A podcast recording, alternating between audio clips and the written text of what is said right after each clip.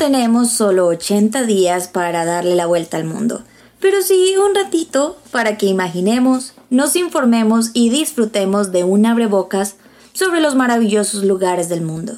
No lo olvides, abre los ojos, cierra la maleta y con tiquetes listos, vamos de paseo solo alrededor del mundo.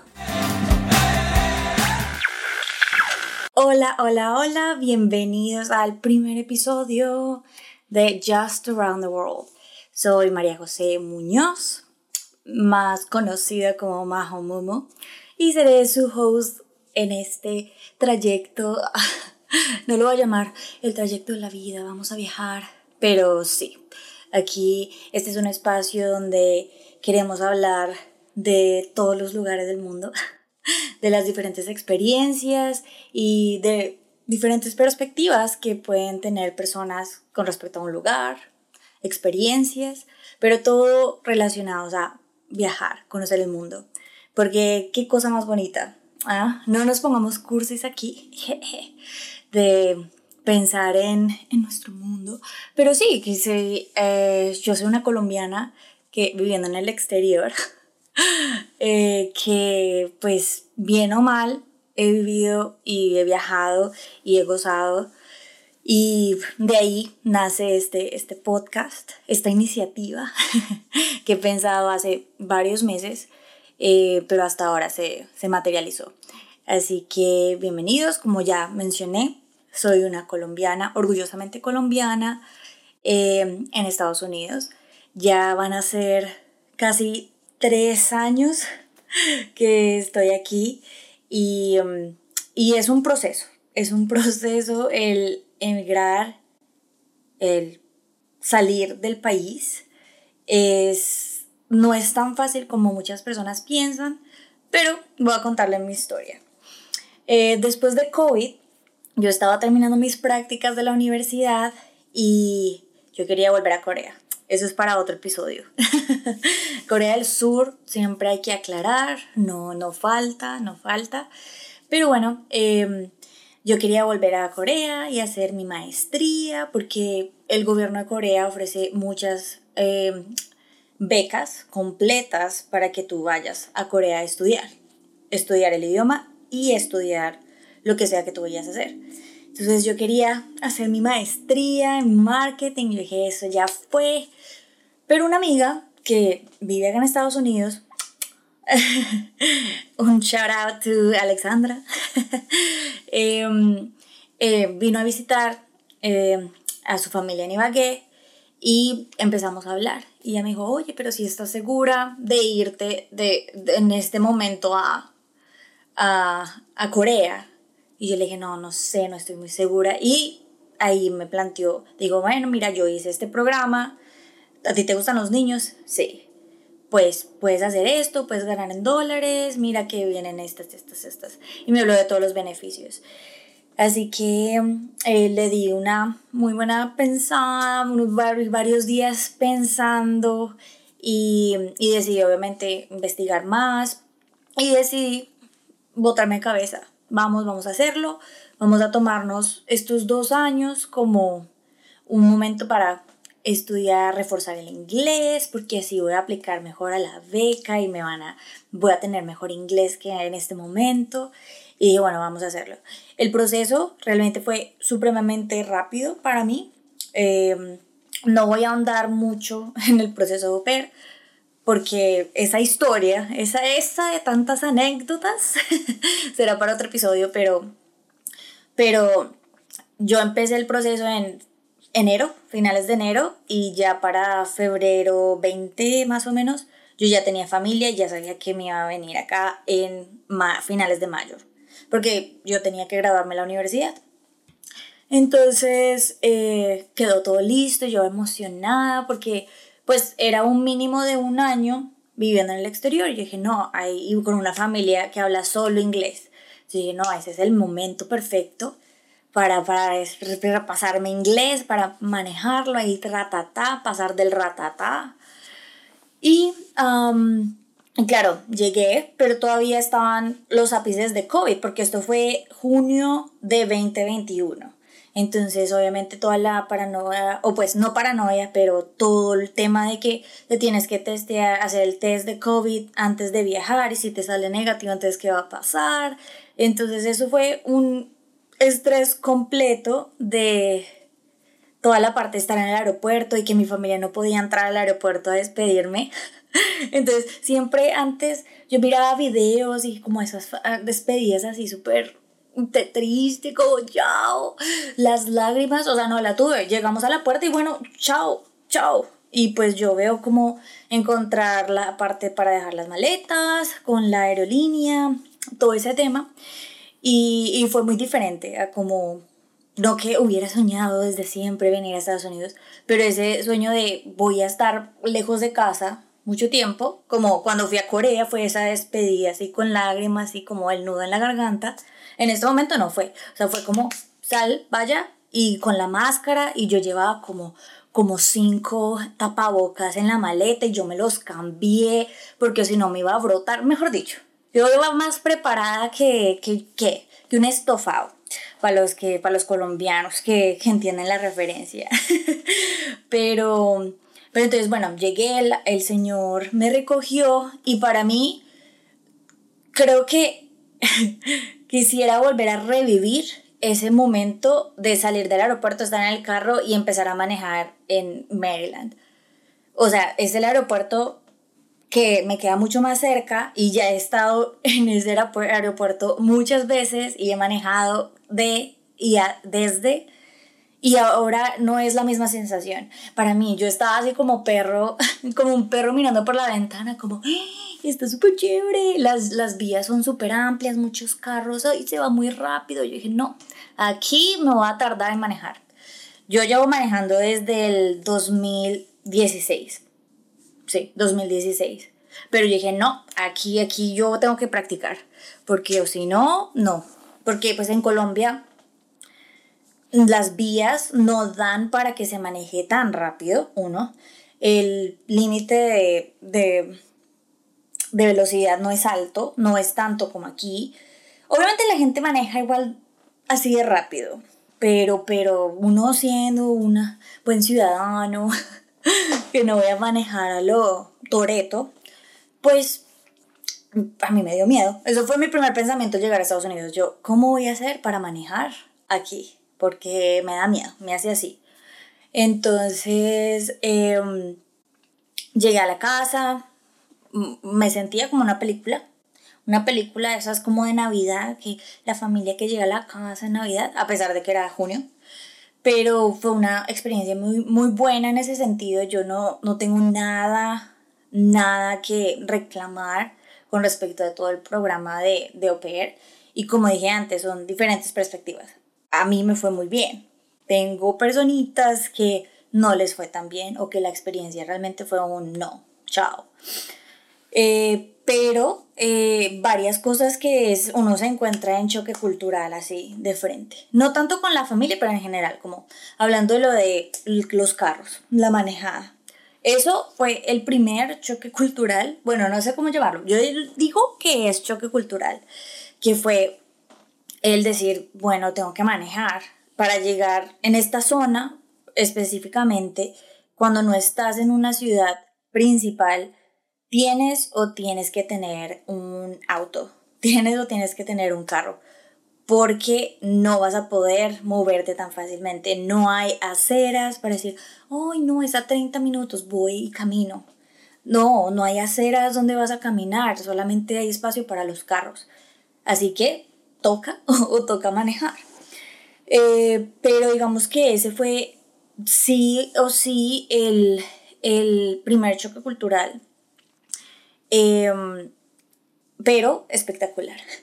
Yo amo esta zona de, de, Maryland. Esta zona, estoy a 50 minutos más o menos de, de DC, de Washington DC.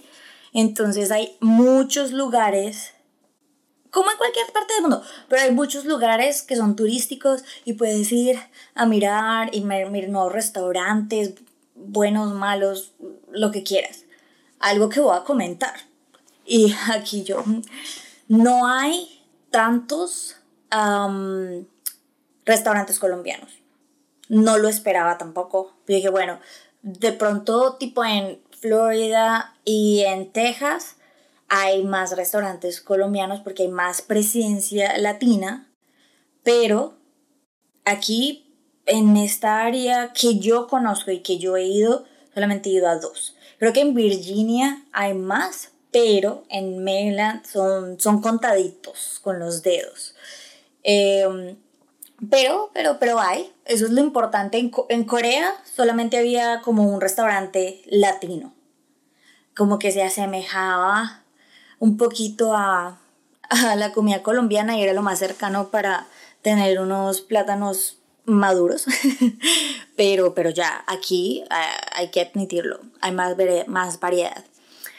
Eh, bueno, después de ya acomodarme un poco en la casa, con la familia, con desconocidos con los que iba a vivir mínimo un año, después de eso, otra situación como el segundo reto que me enfrenté aquí es conocer personas. No fue tan difícil porque realmente hay, hay una red, llamémosla así, de au pairs y pues tú hablas y como todos estamos en la misma situación de nuevas en el área o au pairs o au pairs latinas en el área, ay, qué niños, qué edad de los niños cuidas, ay, podemos hacer play dates, o sea, es, es mucho más fácil conectar, pero es difícil entablar esa conexión de amistad, porque claro, puedes tener personas con las que tienes una conversación súper chévere y sales con los niños, así como que es un gana y gana, el niño juega con niños y uno hace conversación.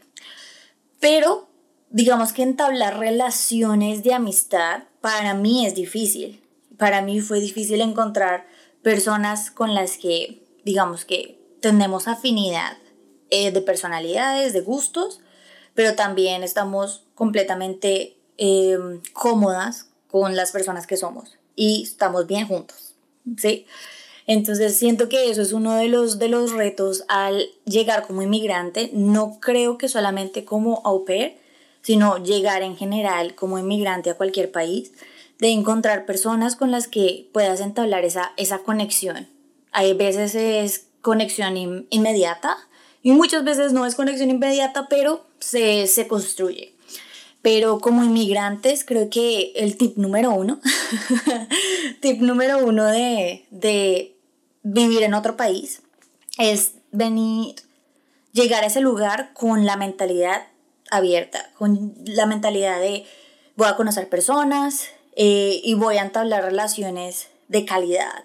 No necesitan ser muchas relaciones de amistad sino personas que realmente te aporten y que tú sientas que aporten a su vida y es un complemento, por así decirlo. Em, y empezó lo bueno, que, que fue viajar.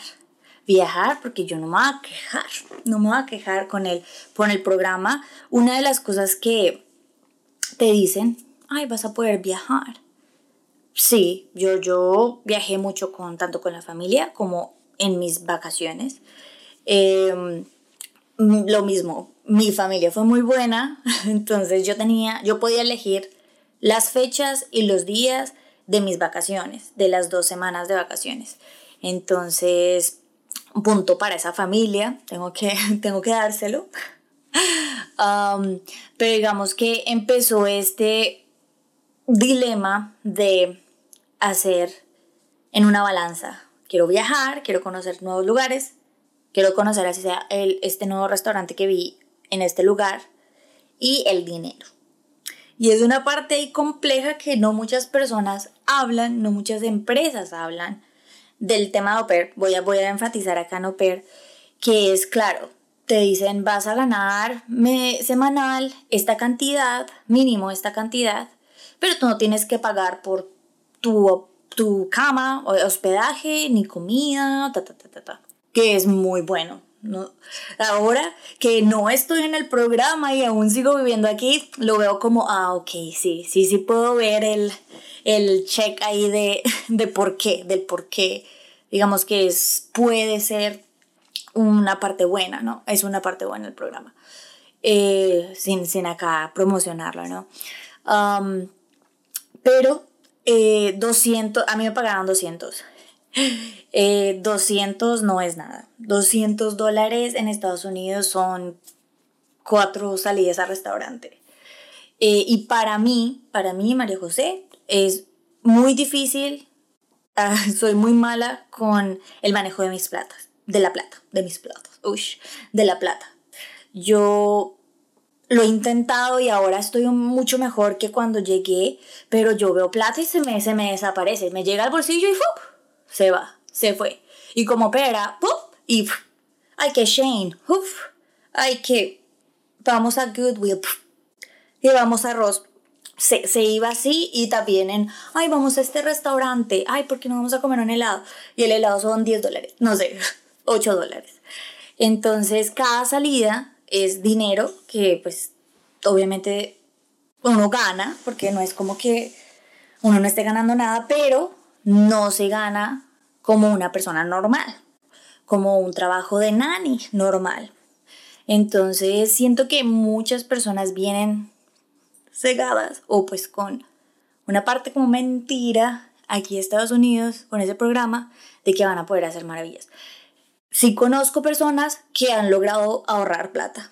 ¿Cómo? No sé, no sé cómo lo hacen. Necesito que me contacten, por favor. Porque, porque realmente yo no, no, no, no la doy. No, no, no soy buena con eso. Y es un problema. No, no estoy aquí vanagloriando mi, mi irresponsabilidad.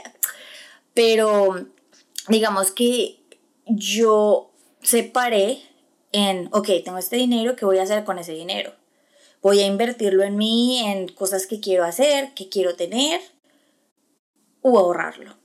Y en mi balanza fue la prioridad de hacer cosas que me hagan feliz, que entonces que viajar, comprarme el nuevo celular, eh, hacer cosas, salir con mis amigas, salir, y pues no me arrepiento de nada no me arrepiento de nada, pero sí hay cosas que uno tiene que ser muy consciente de las decisiones que toma. Y digamos que algo que en estos últimos días me ha rondado la cabeza mucho es porque a veces me pongo triste, como, ay, es que mucha gente en mi, va a otros países, mucha gente va a otros países y digamos que lograron llegar a ese país con un trabajo en su carrera siendo yo graduada de la universidad. Y, llegan con su carrera y están ganando mucha plata y están ahorrando y mandan dinero a sus países, ayudan. Y claro, yo digo como yo llegué aquí hace dos años, o bueno, sí, dos años, y no es que yo haya podido mandar plata, no es que esté ahorrando porque no, o sea, ¿en qué se me fue la plata? Ay, ¿será que vine haciendo lo correcto? Ay, yo quise con mi vida. Son esas cosas que a veces me bombardeo yo misma, eh, como desafiando o cuestionando mis decisiones. Y últimamente, y, creo que con mi esposo, eh, me, me tocó una fibra con ese comentario y es hacer las paces con las decisiones que nosotros hacemos. Creo que eso es supremamente importante y hasta ahora estoy viendo la importancia de, decir eso. Es como, claro, ¿por qué elegí hacer el programa para salir del país de, y vivir en el exterior? ¿Qué me motivó a hacer eso? Ah, pues claro, cuando yo hice todo el proceso, mi motivación era, voy a mejorar mi inglés porque voy a devolverme, voy a aplicar a mi beca de Corea y me voy a Corea. sumándole un poquito y la dificultad a, hacer, eh, a vivir en otro país, um, a ser inmigrante ahí. Pero claro, la, la vida cambia. La vida es una sopita y que a veces si uno le echa un poquito más de sal queda salada y cambia y uno la puede echar más agua para que quede mejor. Eh, pero la vida cambia y las decisiones cambian, pueden cambiar, las personas cambian, puedes conocer personas que te cambian tu perspectiva y eso lleva a que mi objetivo inicial es muy diferente a el por qué estoy ahorita acá. Yo conocí el amor de mi vida ¡oh! y pues la decisión de quedarme acá en Estados Unidos para estar con él pues cambió completamente mi plan de vida y no me arrepiento de nada. Pero digamos que cuando siento esos bajones, intento recordarme eso, como tengo que hacer las paces con, con, con mi decisión inicial. Está bien si alguien desde un principio llega a un país y está ejerciendo su carrera y está ganando bien, o sea, súper bien por esa persona. No es el caso, no es mi caso, pero lo que a mí me motivó a salir del país fue otra cosa. Y no, me no tengo por qué compararme con otra persona. Entonces, eh, eso ha sido un proceso, un proceso fuerte desde que llegué. O sea, no sé si las otras personas que hayan llegado aquí con el programa o no sé si las, todas las personas que llegan a, un nuevo país e inmigran, no sé si tienen el mismo pensamiento, pero a mí me daba muy duro y todas todos los días, Mariana, no todos los días, pero muy de vez en cuando mi cabeza era como, pero es que yo tengo mi título en Colombia y yo veo a todos mis amigos o compañeros de la universidad y todos están trabajando en marketing, en periodismo, o sea, todos súper felices haciendo su, trabajando en su trabajo ideal, soñado, y yo estoy aquí cuidando niños. ¿Sí me entiendes? O sea, ese, ese, de yo que estoy haciendo con mi vida fue desde el principio, no es que, ay, no, ahorita yo ya me pongo eh, sentimental y que me, me echo a latigazos. No, no, no. Eso fue desde un principio, pero todo el tiempo era como, no, pero es que yo vine a, estudiar inglés, yo vine a estudiar inglés. Y el niño que yo cuidaba de 11 meses. pero, pero es un proceso y siento que uno como inmigrante muchas veces no, no se hace las paces, o sea, uno se va muy duro. Yo me voy muy duro el, todo el tiempo de como, ay, es que ¿por qué hiciste eso? Ay, es que mira las otras personas, las otras personas, yo me comparo un montón. Entonces, mira las otras personas, mira cómo, ay, cómo están haciendo, ay, súper bien por ellos. Me alegro muchísimo, me alegro muchísimo por esas personas. Pero no soy yo, no es mi situación y está bien, está bien que no, que no sea. entonces, hablando de inmigrantes que, que, viven en otro país, siento que hay otra... Eh, otro reto al que nos enfrentamos y quiero que me dejen un comentario tanto en YouTube como en redes sociales o me, mandan un mensajito. las personas que inmigraron si sienten como culpa con sus familiares o si sienten de alguna manera que sus familiares tienen algún Em, algún como sentimiento de enojo o un, un sentimiento de comparación muy fuerte con ustedes. Voy a colocar el ejemplo. O sea, sienten que, no sé, sus familiares les dicen como, ay, pero es que usted está muy bien. Puede ser un comentario muy inocente y que realmente no tenga el objetivo, pero ay, pero es que estás muy bien. No, deberías mandarnos unos dolaritos para de, de Navidad ay, no, es que está súper bien, ay, es que necesitamos hacer esto, ta, ta, ta, ta, ta. Que no, no está mal, que digan como, ay, es que tenemos que hacer esto, tenemos que pagar esto. Perfecto. Pero si en tu momento no lo pudiste pagar, estás...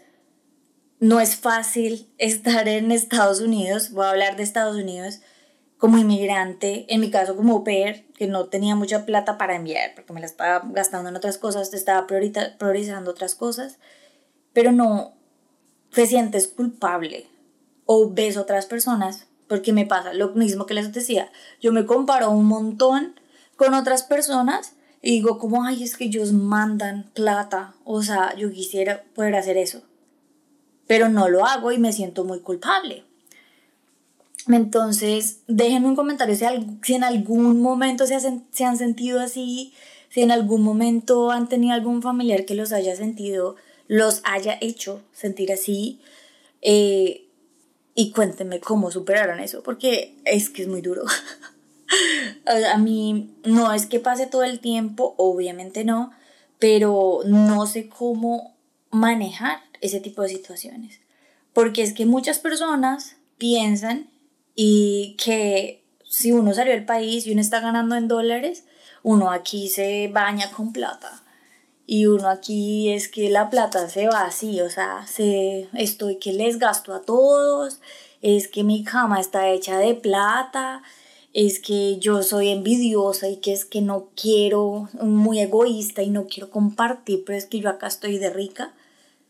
En mi caso, no, no, eh, estoy bien lejano a ser rica, eh, millonaria. Y, y, creo que muchas personas que están en tu país, pueden puede ser tus amigos, pueden ser tus familiares, no son muy conscientes de eso. Como que el chip inmediatamente te dice como, oh, está en el exterior, está ganando en dólares o en euros o en cualquier otra divisa que sea de mayor valor al, al peso colombiano. Y es como, ay, no, es que súper mal si no manda plata. Sí, y como que ahí está el juzgar inmediatamente. Y siento que, por lo menos a mí, me da duro porque yo digo como, oh, yo quiero ayudar a mi familia, pero es que primero me tengo que ayudar a mí, como en los aviones. Si ustedes se han montado en un avión y ven como la parte de que las azafatas están explicando todo el proceso, como en caso de emergencia se colocan este chaleco, lo primero que ellos dicen es, usted se coloca primero la máscara de oxígeno antes de ayudar a otra persona. Y es duro, es duro, es duro asimilar eso de decir, ok, me voy a ayudar primero yo y estar bien yo para así poder ayudar en mi país. Las personas que lo pueden hacer desde un principio, espectacular, espectacular por ustedes, o sea, súper bien. Pero digamos, si tú no estás en esa situación o te sientes culpable porque no estás haciendo. O sea, analiza tu situación y mira, es que tú estás en la capacidad o si haces eso, vas a, vas a estar en un embrollo, vas a estar con dificultades, vas a... ¿sí? ¿En qué situación te deja a ti si tú llegas a hacer eso en esta situación, en este momento o en ese momento, ¿no? Puede que, estemos pensando en el, en el pasado. Entonces, eh, eso es tip número uno para las, las, dos personas, las personas que están en su país y tienen personas que están en el exterior y las personas que están en el exterior y dejaron a su familia o la mayoría de su familia atrás, por así decirlo. Es estar en paz, encuentren la paz en, ese, en eso. Ah, y no lo digo con ningún ánimo de, de ofender ni nada, pero es no sabemos muchas veces la totalidad, el 100% de lo que está pasando con la otra persona. O sea, tú puedes hablar con, con tu tío que vive en, en París todos los días en videollamada, pero nunca vas a tener y nunca vas a saber el 100% de su vida, de su día a día. Nunca, porque somos personas, no siento, pues yo hablo hasta por los codos, yo le comparto a todo el mundo casi todo lo que me pasa en la, en la vida y especialmente a las personas con las que soy cercana, pero esas personas nunca van a saber al 100 qué pasa en mi vida, los pensamientos que están en mi cabeza así 24/7 o que cambian o lo que sea, nadie los va a saber, solamente tú sabes. Entonces es muy, es muy fácil juzgar sin saber y puede ser inocente la parte de juzgar, ¿no?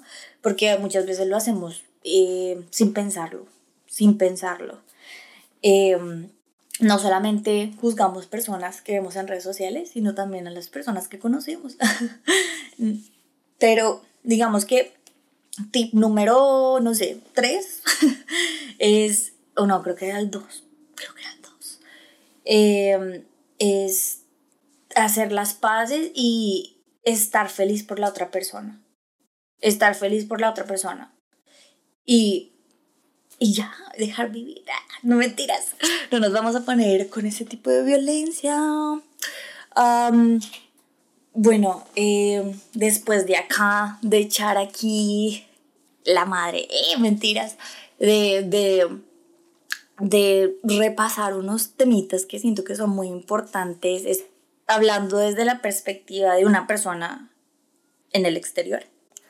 Em, como las cosas que a mí me, me duelen en el corazón o como que, que me llegan así, como que me tocan, en el corazón la llaga. em, y que me afectan y que siento que a veces me molestan y que siento que no soy la única que pasa por eso, porque no, no estamos solos acá. Entonces, claro, es genial estar en el exterior, no voy a negarlo, hay muchísimas más oportunidades. El dinero te va a alcanzar para más cosas, pero a pesar de eh, que estoy lejos de casa, Colombia siempre está en mi corazón, siempre todo, Colombia y más que todo mi familia, o sea, siempre está en mi cabeza y siempre estoy muy feliz de tenerlos, de que me hicieron la persona que soy en este momento, las bases de la persona que, soy en este momento. Em, pero digamos que al ser inmigrante, lastimosamente, nos va a colocar acá un label, una etiqueta. Pero podemos ver esa etiqueta como algo bueno o algo malo. En Estados Unidos, claro, está todo el tema de, no nos vamos a poner políticos acá, pero todo el tema de los inmigrantes, los inmigrantes que llegan de manera ilegal, y cómo afecta la economía del país, cómo afecta por, el por qué personas odian o no. Va a estar el, la xenofobia, el racismo, lo está en este país. No que yo haya experimentado muchas situaciones, pero sí he experimentado situaciones de racismo. O sea, yo intento con mi inglés, Uh, salir y yo digo, ay, bueno, hablo en inglés y hacerle y las personas me dicen, tienes un muy buen inglés, pero tengo un acento, muchas veces me cuestiono cómo lo estoy, lo estoy pronunciando bien o estoy diciendo soup en, eh, en lugar de soap, o sea, está ese, ese miedo y creo que como inmigrantes, las personas que estamos como inmigrantes me, me van a dar la razón. O en, algún nivel, algún porcentaje me van a dar la razón de que como inmigrante tenemos que soltar un poquito ese miedo para poder así desinhibirnos y, y salir adelante y encontrar mejores oportunidades. Claro, después de acá, echar estas pullas, eh, es muy importante recalcar que si bien las personas no saben cómo, porque este, o sea, por las situaciones y los las emociones, los sentimientos que estamos sintiendo, es muy importante las redes de apoyo, ¿no? El estar en el exterior puede ser una experiencia muy sola, a pesar de que estés rodeada de amigos, de personas que te quieren, de personas con las que has hecho ese vínculo. De en algún punto ese lugar de, tu país creo, y tu familia te forma una especie de vacío. O bueno, no sé si soy la única, pero, o sea, yo amo estar aquí y estoy con mi esposo y no puedo estar más feliz y estoy viajando y estoy saliendo de deudas y estoy tratando de ahorrar y como que miro ese futuro y se ve como tan espectacular pero al mismo tiempo me, se me forma un nudo en la garganta y yo como, o sea, quiero volver a Colombia, necesito comerme un ajiaco que me hace mi mamá porque sabe que es mi favorito. Necesito ir a, abrazar a mi papá. Y mira que se me, se me, se me moja el ojo. Entonces, está bien que tú que estás en el exterior te sientas agobiado a veces por no estar con tu familia o por extrañar tu país. Y creo que eso es algo muy bonito. Uy, mi Dios. Eh, creo que es algo muy bonito el sentir, o sea, está bonito llorar, eh, pero eh, sí, está bonito llorar, está bonito llorar porque extrañas tu país, está bonito llorar porque extrañas tu familia, porque quieres un a pechicho, o sea, quieres acostarte a ver los cuentos de los hermanos Green con tu mamá y tu papá y tu hermano. O sea, está bien sentirse así, porque cuando vayas a verlos, cuando te los reencuentres, hace como que sea como el perfecto, como que esa pieza en mi rompecabezas que faltaba, ahora está completo. Entonces, claro, como inmigrantes tenemos varios retos Vamos a, vamos a numerar, voy a numerar los retos con los que yo me encontré. Primero, manejar. Manejar que no vamos a manejar como en Colombia, no podemos ser camioneros ahí, pin pin, sin direccionales, a lo toreto, así re fuerte, no, no. Y súmale que toca manejar mucho más rápido. Dos, encontrar y hacer vínculos reales con personas y encontrar casa, hogar, lejos de tu hogar. Eh, ese es un reto número dos. Reto número tres, enfrentarte a, a los comentarios positivos, negativos y propios positivos, negativos. Es decir, ese propio es lo que tú te dices a ti mismo. Eres de las personas que te dice como, oh, súper bien, estás en Estados Unidos, lo lograste, o estás en, no sé, en Holanda, lo lograste, estás viviendo esa, o sea, una vida que nunca pasó por tu cabeza, pero ahora que lo vives, estás, eres la persona más feliz, o también, o eres ah, la persona que dice como, ay, pero es que no, no, es que mira, mi mamá está pasando por esto, yo la quiero ayudar, pero es que no, no tengo un peso. No, es que no, es que no puedo, no, es que, no, es que, pero, eh, por X o Y razón, te, te, das duro tú mismo. Ay, es que no estás haciendo lo suficiente. Tú deberías estar haciendo unos cursos adicionales, pero no lo estás haciendo, estás pasando tiempo en el celular. Ay, no, es que tú deberías estar en la casa eh, buscando otro trabajo o trabajando un segundo o tener un segundo trabajo en lugar de estar saliendo con tus amigos a un restaurante.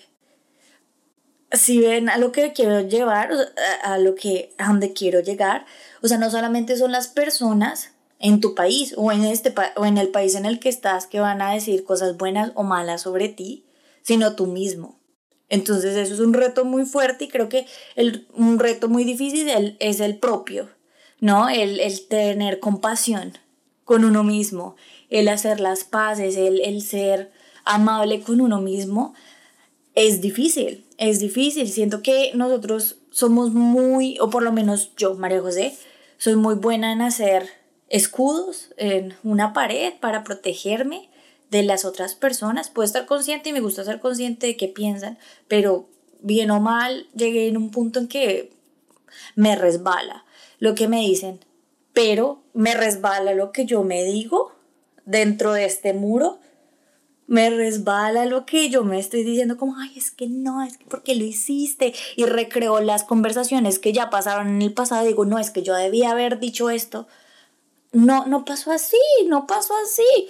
Pero es un, es un reto y creo que es parte del reto de uno versus uno, no solamente inmigrantes, pero lo estoy colocando acá porque, porque eh, lo sufrí, lo sufrí, lo sufro, no vamos a colocarle en, en, en el verbo presente de, soy una comunicadora social, periodista, pero no estoy haciendo prácticamente nada de eso. Bueno, ya pasamos los retos, ya nos pusimos acá tristes, decir cómo es que si quiero emigrar o quiero no quiero, o ya me quiero devolver, lléveme a mi casa. Pero también hay tips, también hay tips porque no todo es malo. En esta vida toca verle el lado positivo, el lado positivo de la vida. Y es tip número uno, que ya lo había mencionado, es que yo no estoy loca, la, lo había mencionado. Tip número uno, tener la mente abierta si vas a, a salir del país. A estar abierto a conocer personas, a decir como, bueno, a conocer nuevos lugares, nuevos idiomas. Ahí es que nunca, yo he sido muy tímida. Yo, no he sido muy tímida, me da pena llamar por teléfono y pedir una pizza. Pues me voy a arriesgar, voy a arriesgarlo y voy a hacerlo en inglés. En inglés, vamos a subirle ahí el grado de dificultad. Puede que pase, puede que la persona que te conteste te hable en español y que uno diga, qué de buenas. Pero digamos que estar abierto a esas posibilidades, a esas situaciones que pueden ser incómodas, pero que a largo plazo te van a enriquecer un montón. Em, tip número 2. Muchachos, sean responsables con la plata. Aprendan a ser, yo dando consejos que no aplico, no mentiras, eh, yo estoy empezando a aplicarlo, pero sea como sea que llegaste al país donde estés de OP en un programa de intercambio con una carrera, llegaste, tengan un plan de acción y un plan de ahorro o un plan de manejo de finanzas, porque claro, para mí era como 200 dólares semanales, vamos a hacer la conversión en pesos colombianos. Me voy a estar ganando un montón de plata semanal, no voy a ser rica. Yo hago maravillas con esa plata. Pues 800 dólares versus, no sé, 4 millones de pesos, 5 millones de, casi 4 millones de pesos. O sea, con 4 millones de pesos no, uno hace maravillas, ¿sí? Pero 800 dólares es diferente cuando estás gastando en dólares, en el caso de, de, de, Estados Unidos. Entonces, no se dejen sesgar, no se, o sesgar, no dejen cegar por la plata y la conversión. Porque sí, es muy, es muy cierto, las personas que dicen como, ay, no hagas conversión cuando vayas a Disney porque es que te vas a gastar, no vas a comprar nada. O sea, estoy haciendo el ejemplo de Disney porque soy, soy, eh, que gasté mucha plata porque ya yo en mi cabeza ya en dólares. Ah, bueno, sí, en 25 dólares. Pero uno tiene que estar como 50-50, ¿sí?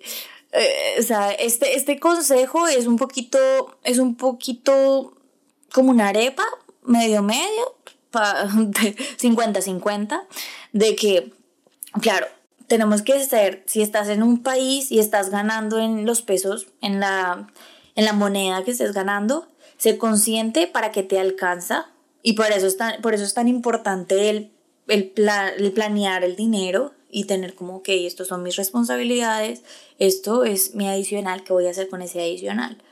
Eh, pero también gástalo en las cosas que tú quieras. Eh, o sea, que tampoco te, te, te controle, ni tampoco que te, te deje la rienda suelta para que estés, luego estés en, endeudado. ¿sí? Ahora, tip número 3. Como obviamente este podcast es hablar de viajar a un lugar. Aquí no me puse a como hablar en específico de un lugar. Bueno, sí hablé un poquito de Maryland. Pero bueno, como de, ay, Nueva York. Uh, fin de semana. Pero en general, sí, el tercer, el tercer tip, y creo que este tip va a estar en todos los podcasts, de, en todos los episodios de este podcast, que es viajen o sea, viajen y conozcan nuevos lugares. Y viajar no solamente es viajar a nuevas ciudades, o es que, ay, no es que yo viajar solamente es cuando vaya a Nueva York, a California, a París. No, viajar también significa ir al pueblito a comerse una arepa allí, allí. Pero es un pueblo que nunca has ido, que nunca has visitado. O sea, eso es viajar. Y para mí, puede que muchos eh, estén en contra de, este, de, esta, de esta oración. Pero para mí también viajar, que tiene el componente de conocer nuevos lugares, nueva comida, nueva cultura, nuevas personas, es también ir a nuevos restaurantes, nuevos restaurantes, nuevos lugares, que mira, es que está este museo. O sea, todo eso hace parte de diferentes ramas de viajar, de travel, pero enriquecen mucho. Entonces, tip número tres y muy, muy importante, no solamente por emigrar, sino en general. Si tienes la oportunidad de estar en otro país, sea por una semana, sea por un año, ¿qué pasa con ese perro? Con, por un año, por cinco años, dense la oportunidad y está ligado con el primero, si vean cómo está toda una red ahí conectada. Eh, dense la oportunidad de ir a nuevos restaurantes, nuevos lugares, este pueblito que me hablaron súper chévere, vamos. O sea, dense la oportunidad y van a ver que se pueden sorprender. Para bien o para mal, pero se pueden sorprender y eso es lo que hace que el viajar sea tan bonito y sea tan amplio y sea tan espectacular. espectacular, lo dije con X, Dios mío. Eh, pero bueno, eh, espero que esta tertulia de chisme se han enterado un poquito. Este fue más que todo un abrebocas y un poquito un tema serio, pero importante del que quería hablar. para el primer episodio. Pero no se preocupen, los otros episodios van a estar fire. Van a estar llenos de, de, experiencia, ya vamos a hablar en general, ya, ya puntual. Tengo para las personas que me siguen y para las que no me siguen en Instagram, obviamente síganos en arroba just con Majo Mumo. Síganme en mis redes personales, eh, Majo Raya el Piso Mumo. Y van a ver que hay algunas fotos de algunos de mis viajes y si alguna de esas les llama la atención, coméntenlo en el video de YouTube o lo mismo, me envíen un mensaje por, por Instagram y puede que ese viaje específico vaya a ser el siguiente episodio. Gracias por escucharme, espero que haya sido un ameno, que se rieron, que lloraron, que, que sintieron este drama, pero, pero muchas gracias y esto fue todo por hoy. Así que, bye bye.